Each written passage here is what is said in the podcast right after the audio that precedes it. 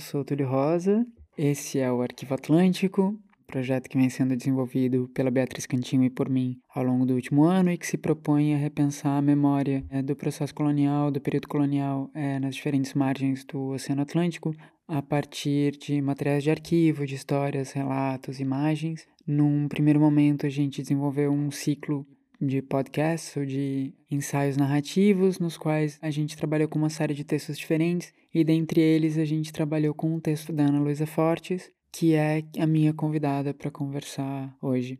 A Ana Luísa é atriz, é pesquisadora em artes cênicas, é membro fundadora da companhia Ursa de Araque, e na prática, na prática artística da Ana Luísa a escrita tem sido muito presente. Então hoje a gente vai falar um pouquinho sobre o processo de escrita desse texto que a gente leu e a forma com que ela entende é, o uso da biografia e das histórias pessoais para é, a produção de, de projetos artísticos.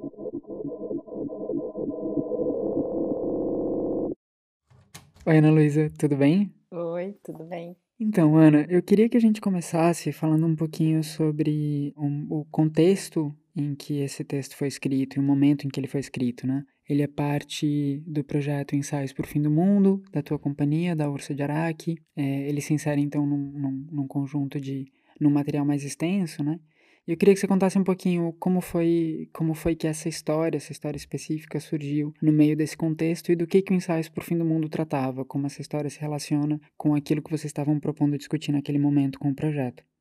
É, bom, então o, o Ensaios para o Fim do Mundo, ele é composto por três ensaios performativos é, que podem ser apresentados separadamente ou, ou conjunto, em conjunto, assim. É, mas eles, cada, cada um tem um pouco a sua lógica, né? De acordo com... É, nós somos três na Ursa de Araque, então cada um deles era meio que gente, um de nós encabeçava de acordo com mais ou menos as questões que tivesse interessado naquele momento, ou tivesse pensado, pensando né, naquele momento, ou quisesse, é, é, quisesse abordar essa questão do fim, né, que era tão ampla, que é, que é muito ampla, a gente é, era, era uma maneira de poder abordar ela de três formas diferentes, de acordo mais ou menos com o que cada um tivesse pensando. E, e, essa, o meu ensaio foi o primeiro, se chama Depois do Fim. E ele surgiu numa residência que a gente fez com uma primeira imagem, assim, uma cena que, uma pequena cena que eu criei, que era uma mulher que que estava, era um, era um, cada um teve que trabalhar essa, essa cena, esse, essa situação a partir de uma dessa ideia do apocalipse, né? A única coisa que tinha de ponto de partida era isso, né? Eram personagens, digamos, que estavam vivendo uma situação apocalíptica. E a imagem que eu criei era uma mulher que estava trancada num apartamento é, europeu é, na Europa. Ela, era, ela é latino-americana, como eu, e, e ela estava trancada nesse apartamento e lá fora ela não podia sair, enfim, tinha um, uma situação apocalíptica que não, não é tão explicitada assim no, no, na, na situação, na cena, no texto, e ela decide é, ela decide criar recriar uma floresta tropical dentro desse apartamento. Ela começa a pensar sobre essa situação, coloca ela, faz ela pensar sobre a, sobre a origem, sobre o país dela, sobre é, esse país tropical de onde ela vem, e ela começa a tentar conseguir sementes e, e contrabandeia sementes e tal, e é meio que essa figura que está ali cheia, rodeada de plantas tropicais dentro de um apartamento europeu. E, e tentando de alguma forma reconstruir essa, essa ponte com, com o seu passado, com a sua origem e tal. É, bom, aí a partir dessa imagem, dessa cena, a gente começou a desenvolver o texto né, do monólogo, que, que no fim das contas é, tinha muito de autobiográfico, né? A gente criou essa, digamos, esse duplo meu, que era eu mesma, só que a personagem se chamava Ana, nem sei se dá para chamar de personagem, mas era como se eu tivesse nesse futuro apocalíptico, né? Na, digamos, na mesma situação que eu tô no, que eu estava no presente, que naquele momento eu estava fazendo meu tô, tô, terminando meu doutorado na Espanha e naquele momento estava nesse processo de escrita da tese, então essa Ana futurista também está nesse processo de, de escrever uma tese nessa situação apocalíptica. E acabou, enfim, né? Eu nem, nem sabia que ia ter uma pandemia, eu ia estar escrevendo uma tese durante uma pandemia trancada no meu apartamento europeu mas foi meio que um, uma peça um pouco é, como é que fala uma foi uma previsão aí uma sei lá uma um exercício premonitório um exercício assim. premonitório exatamente e, e aí foi isso assim a partir dessa mulher futurista que começa a pensar sobre o seu país de origem e aí começou a, é, a gente na, na companhia a gente sempre trabalha com com, com referências autobiográficas e tal, que acabam depois se conectando com um contexto, um contexto histórico, social mais amplo, né? E aí, nesse caso, eu comecei a pensar, eu me lembrei de uma história é, que o meu avô me, me contava, que era a história da, da minha bisavó, é, desculpa, da minha tataravó, e que era indígena e tinha sido laçada pelo meu tataravô português. Não tinha, não tinha muito detalhe nessa história, assim, era isso, não, não tinha uma narrativa é, muito elaborada, assim, mas eu lembro muito do meu avô contando isso e, e foi muito marcante. Eu, eu não sei, eu acho que eu ouvi isso quando era criança, sei lá, acho que ele contou sobre isso quando eu era criança. E, e aí é, a, a, gente acabou usando essa, essa memória familiar, essa, essa, essa história que o meu avô me contou sobre, no texto, né, para vincular com essa mulher que estava ali tentando se conectar com as suas origens e tal. E foi mais ou menos aí que surgiu.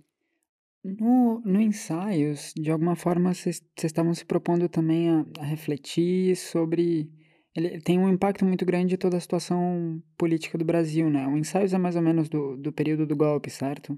Do, de quando a Dilma deposta e o Temer assume, ou logo depois disso. E eu lembro na época que vi a peça de que, de alguma forma, ali tinha um, um desejo, um interesse muito grande, é, justamente de pensar o, o processo que a gente está vivendo e continua vivendo, né? O Brasil continua caminhando para esse fim, assim, é, é, essa história apocalíptica, ela continua se desenvolvendo na frente dos nossos olhos, o Pantanal queimando, a Amazônia queimando, os museus queimando, a Cinemateca queimando, a quantidade de incêndios é, é alucinante. É, eu queria te perguntar um pouquinho como é que, de que forma essa história te ajudou naquele momento a justamente pensar a questão, a questão política brasileira de forma mais ampla, assim. É, então, foi, a gente a gente estava em processo de criação em 2000 2016 e o esse o primeiro né o primeiro ensaio estreou em 2017 então foi bem foi bem nesse momento assim foi o momento do, do golpe foi meio que o momento do Temer assim né esse essa foi o acho que foi o ano que o Temer foi presidente. Então era esse momento assim. Depois os outros dois ensaios estrearam na na eleição do Bolsonaro, assim, então completou o, o apocalipse que tinha se iniciado em 2016, foi se completou, assim. E, e a, a, essa questão do, da sensação de fim era muito forte para gente, assim, depois do golpe era, era uma sensação muito de, de que algo estava é, de que, de que algo tava, tinha terminado, né? De que um período do país tinha acabado e que, e que esse novo que se iniciava não era um, algo que estava se iniciando, era só uma destruição, né? Não tinha nada começando, né? Não era como, ah, tá, vai começar um novo ciclo. Não, era uma sensação de, de, de fim que não que não, não ia levar a lugar nenhum, assim, né? E, e aí a peça a gente, a gente começou a pensar muito sobre a questão indígena é, a partir desse relato da minha bisavó, a partir dessa imagem dessa mulher que está tentando recriar uma floresta tropical no, no apartamento europeu. E, e essa e a, quando a gente começou a pesquisar assim sobre os indígenas, a gente viu que que eles tinham uma relação com essa ideia do fim do mundo muito particular, porque para eles o mundo deles já tinha acabado, né? E eles estão vivendo nessa espécie de depois do fim, né? Que é o nome do, do, do, do ensaio, assim, tipo, eles já estão vivendo nesse nesse pós-apocalipse, né? Tipo, porque o mundo deles acabou e, e continua acabando, né? Então, a relação que eles é, que alguns pensadores indígenas que a gente leu na época não tinha saído ainda o livro do, do Ailton Krenak, o Ideias para Adiar o Fim do Mundo, mas mas ele já dava entrevistas falando algumas coisas, né, sobre isso, assim.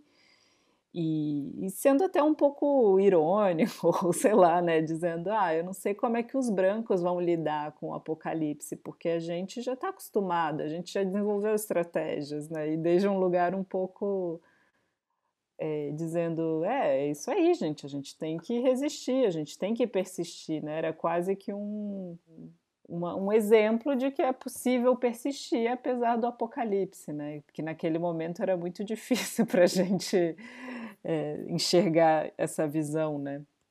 É, ter essa visão, né? De que, de que aquele, aquele apocalipse a gente ia ter que encontrar uma maneira de continuar, assim. Ana, conta pra gente então com mais detalhes sobre a história que você narra nesse texto, né? Esse, esse, esse fragmento de memória que teu avô te conta e que depois é, serve de base para o texto.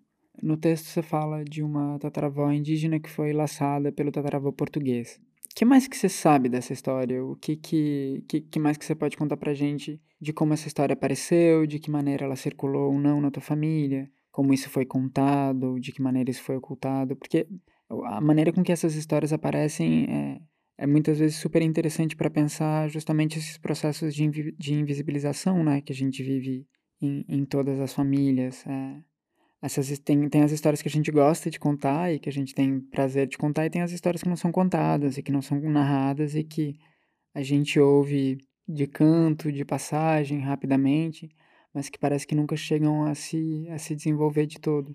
É, eu, eu fico pensando que é isso, é, a história veio, é, é foi tão pouco detalhada, assim, eu fico até me perguntando por que que meu avô me contou essa história, por que, que ele contava essa história, né? Na verdade, a, a, a história, eu, eu lembro que ele contou porque ele estava fazendo um, um, um resgate de fotos da família dele, da mãe dele, principalmente, dos irmãos dele pequeno, ele estava fazendo uma digitalização.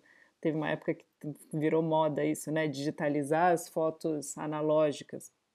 E ele mandou uma foto para gente da mãe dele, né? Da, da, da minha bisavó, é, que ele tinha digitalizado e ele estava super fascinado assim com isso, com essa possibilidade de, com essas fotos que ele tinha encontrado e com compartilhar com, com, com a gente, né, com a filha e com a neta, assim.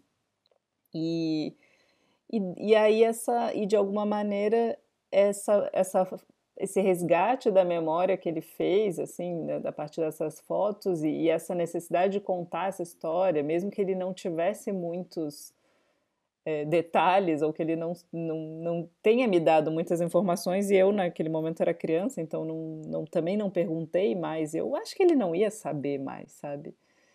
Mas ele tinha necessidade de contar aquilo, assim, e, e de alguma maneira, sei lá, né, trazer à tona essa história, de algum jeito trazer à tona, né? Que provavelmente ele tinha ouvido da mãe dele, né? Eu acho que é, é essa típica história que, que meio que não tem muito registro, né? Não tem como ser comprovada, porque foram, foram esses documentos foram apagados, foram borrados. Essa, eu não tenho a menor ideia. Eu acho que eu poderia fazer um esforço de tentar é, ir atrás. Eu acho que é possível encontrar algo dessas informações, mas não é tão fácil assim, né? Não é tão fácil quanto alguém que tenha é, parentes, enfim, familiares é, europeus, né? É, então acaba ficando só nessa história, assim, que é, um, que é quase na peça a gente chama quase de mitológica, assim, porque no fim das contas parece que é uma história que é da minha família, mas que depois a gente pesquisando é, não é uma história que só eu conto, né? No Brasil é uma história, na verdade, muito é, comum, é muito comum escutar essa história. Várias pessoas contando essa história. Ah, minha avó, minha tataravó, minha bisavó for, eram indígenas e foram sequestradas, foram laçadas, né? É, é uma, uma, uma palavra muito forte, laçado, né? Laçado como um bicho, assim.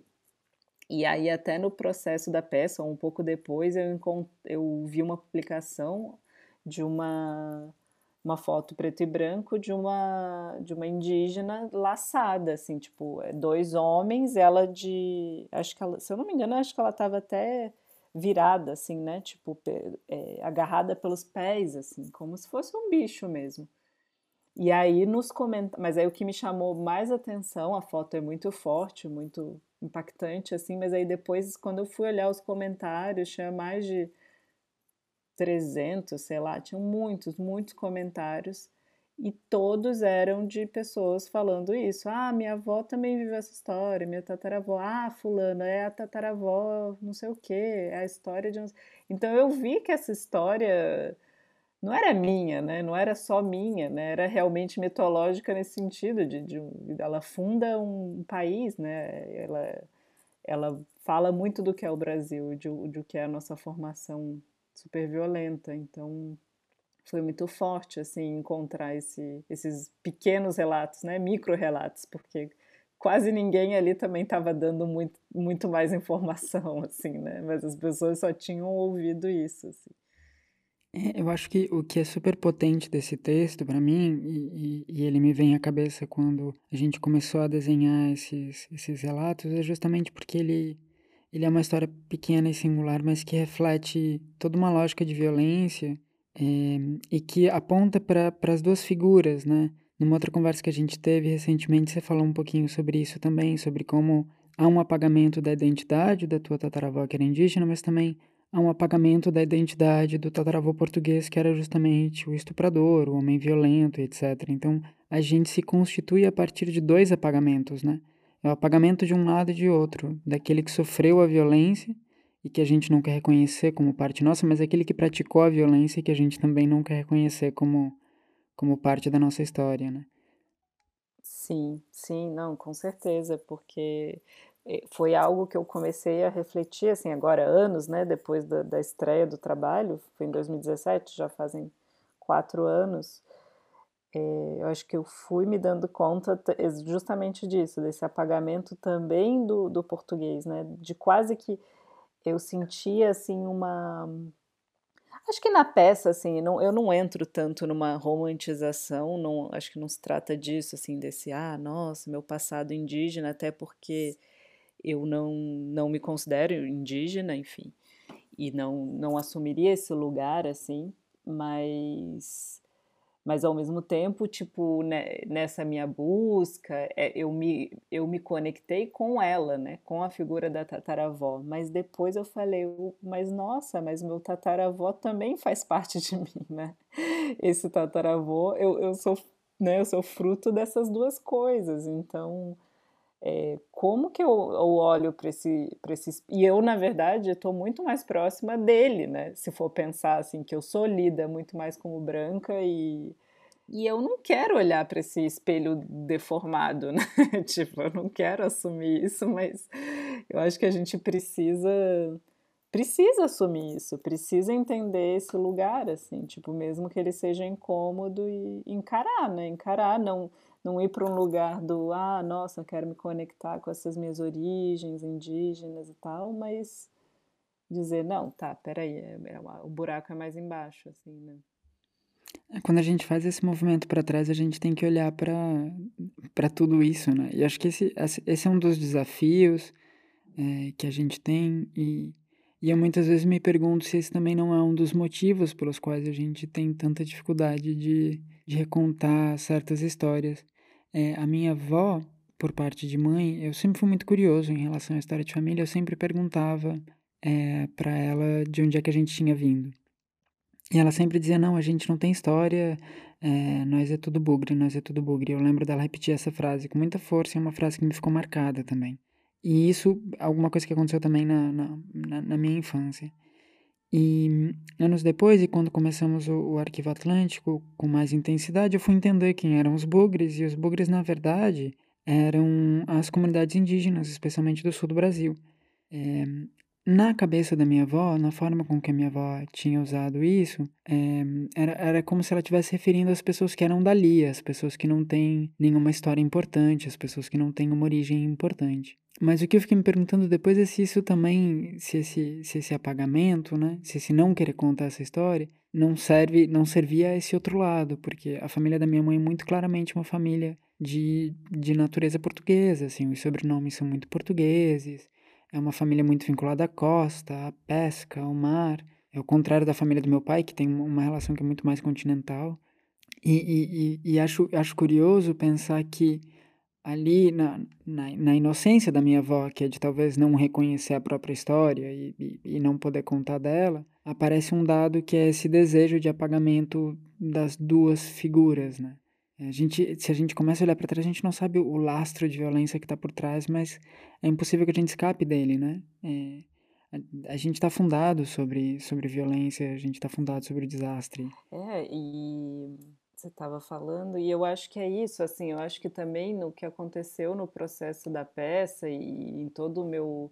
Eu moro na Europa há seis anos, e, e eu acho que esse morar na Europa e me ver nessa situação de imigrante latino-americana, né, não, não tendo acesso a uma série de coisas, tendo que enfrentar milhões de burocracias simplesmente para estar nesse território, é, com todos, enfim, com, com, toda, com todas as facilidades que eu tenho por ser, por ter vindo como estudante de pós-graduação, é, ter uma pele clara, é, eu acho que esse lugar eu, eu, eu, de repente me confrontei com, com coisas, assim, com um não pertencimento que no Brasil a gente ignora totalmente, né? Justamente por, por eu não.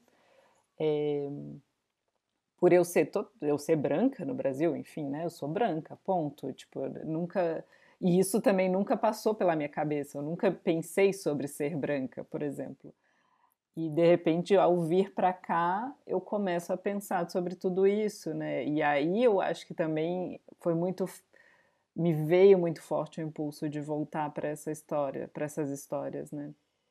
E entender, enfim, todas as contradições que, que, que formam parte de mim, assim, né? Que, estão nesses lugares, né? Estão nesses lugares de, de, tipo, claro que um deslocamento. Eu sei que é um discurso, às vezes, que, que não sei, o pessoal no Brasil fica muito puto, né? Dizendo, ah, você está dizendo que é, que é a mesma coisa, que agora você sabe o que é o preconceito, ou o racismo, ou o que for. Não, não estou dizendo, mas sim que esse deslocamento dá um cria uma, uma outra relação me, me fez pensar a minha relação com a minha identidade de outra forma assim. Inclusive entender como como a branquitude é um conceito que que ele é, ele, ele é flexível ou ele, ele se modifica dependendo do contexto né? Ele é sempre relacional e, e sempre hierarquizante de alguma forma como é que, como é que tem sido para você pensar essa a, a questão da branquitude vivendo aqui na Europa? Porque você fala de como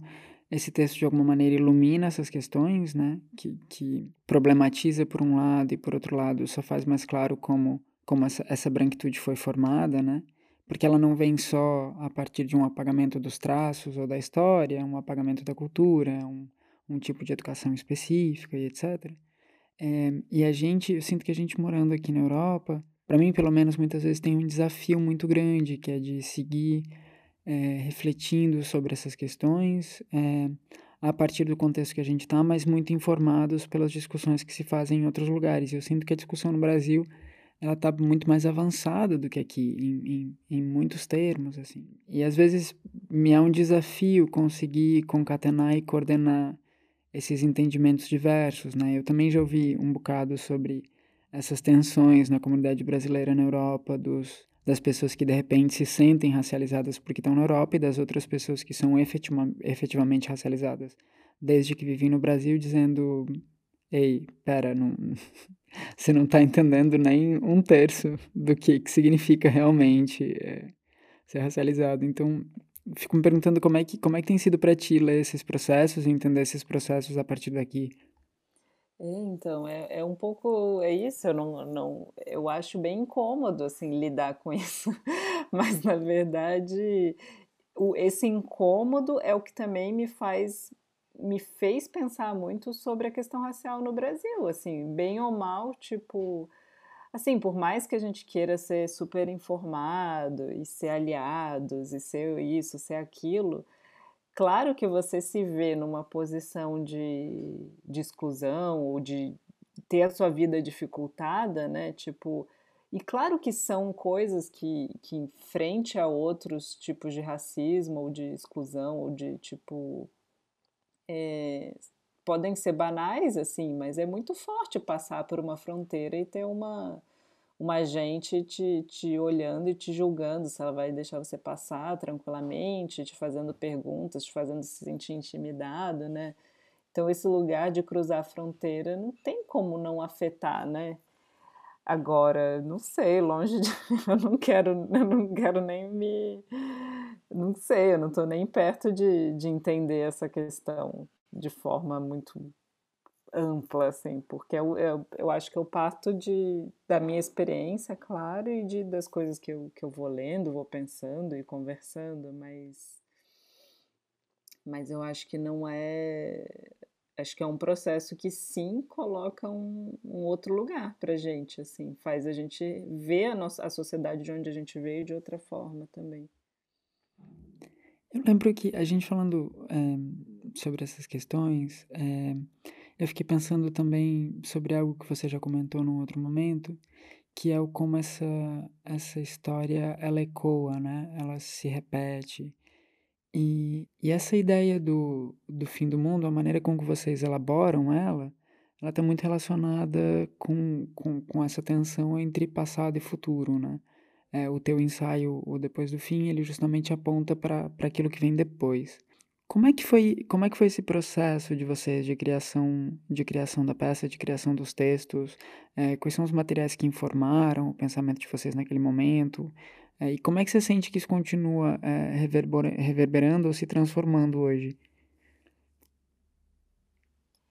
É, a peça, é, a peça, enfim, o projeto, ele, na verdade, antes de vir a ideia do fim do mundo, era muito forte para a gente a ideia de Europa e Latinoamérica, assim, porque a gente estava é, um, é, um dos membros do grupo estava no Brasil, morando no Brasil ainda, agora ele está na Europa, mas naquele momento estava no Brasil, e, o, e eu e o outro morávamos já na Europa há um tempo.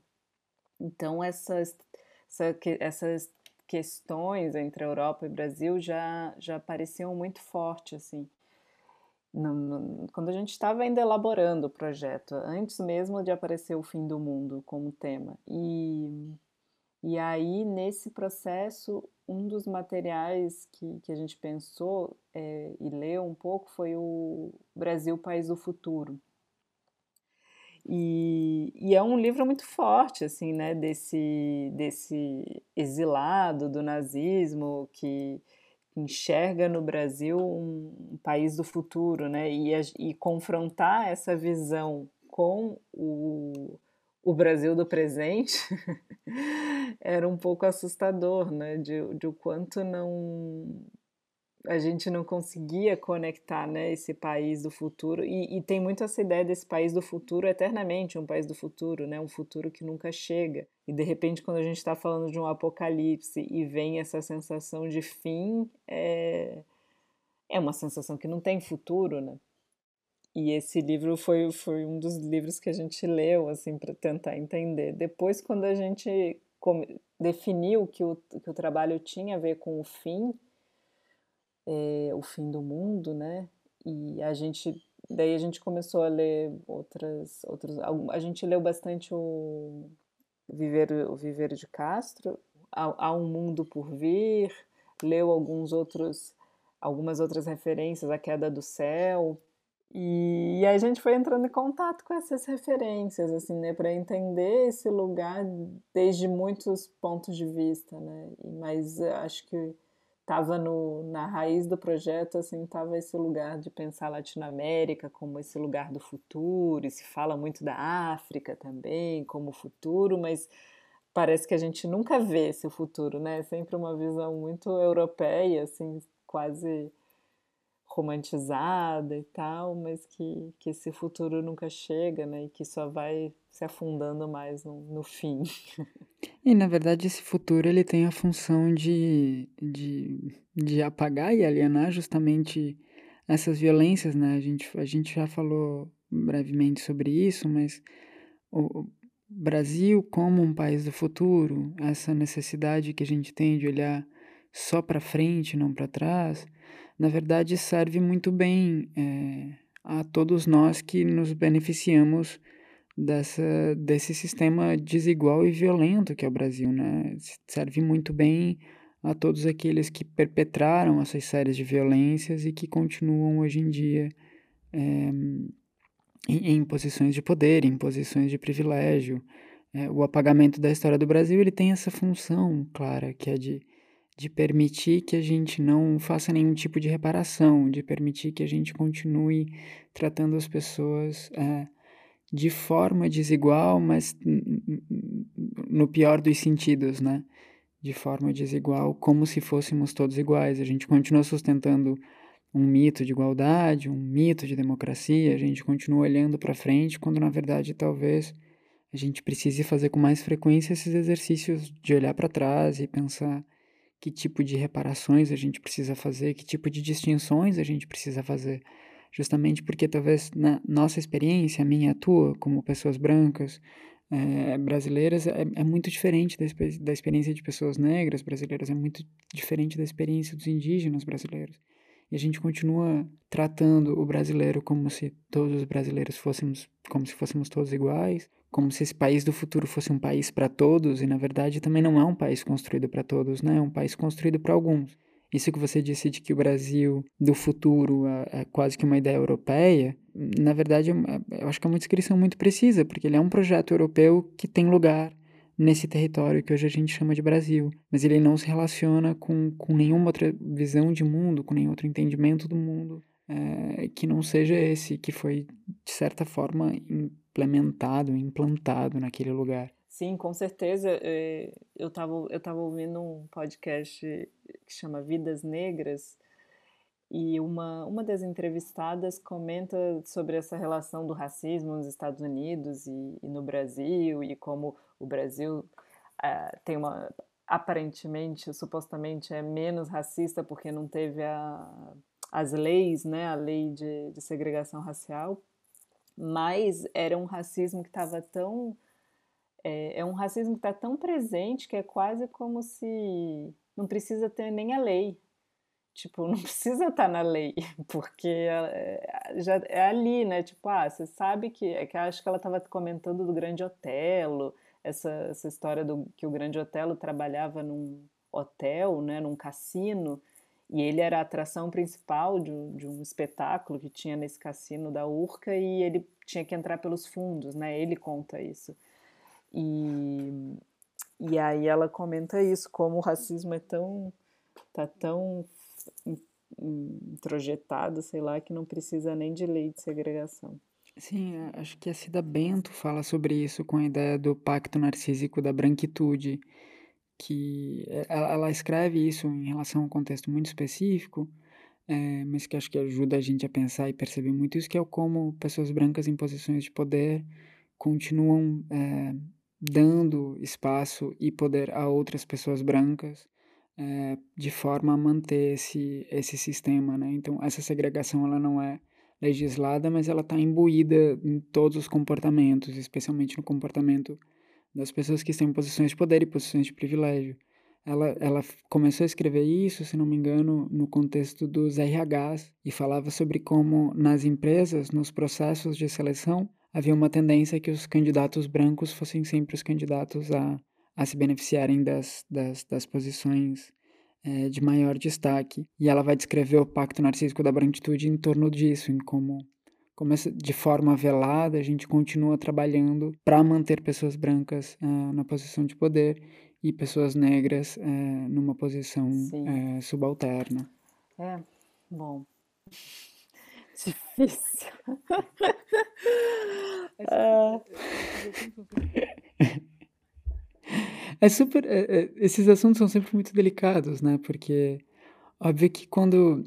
E acho que isso talvez seja interessante de comentar aqui. É, no teu trabalho, essa ideia da biografia é muito presente, né? E, e a biografia é justamente o recurso que te permite navegar por questões mais amplas, mas a partir de uma experiência que é muito singular, que é muito, é, é, muito específica. É, e eu acho que quando a gente toca é, questões que são tão amplas e tão dolorosas, é, o exercício biográfico ele passa a ser um exercício também muito potente, porque ele diretamente nos implica nessas questões, né? Não no sentido de produzir autorizações, etc., mas mais no sentido de de que é impossível se separar daquilo que você está discutindo naquele momento. E aí, voltando ao teu texto, eu acho que o que o teu texto faz é isso, né? Ele, ele te insere nessa questão. Ele é impossível é, tratar essas questões de forma é, mais ampla sem entender que você está tratando desde essa posição e desde esse lugar. Mesmo que a Ana é, do, do ensaios seja uma outra Ana, seja uma Ana num futuro, ela ainda é essa Ana né, localizada ou, nessa história, ou uhum. situada a partir dessa história.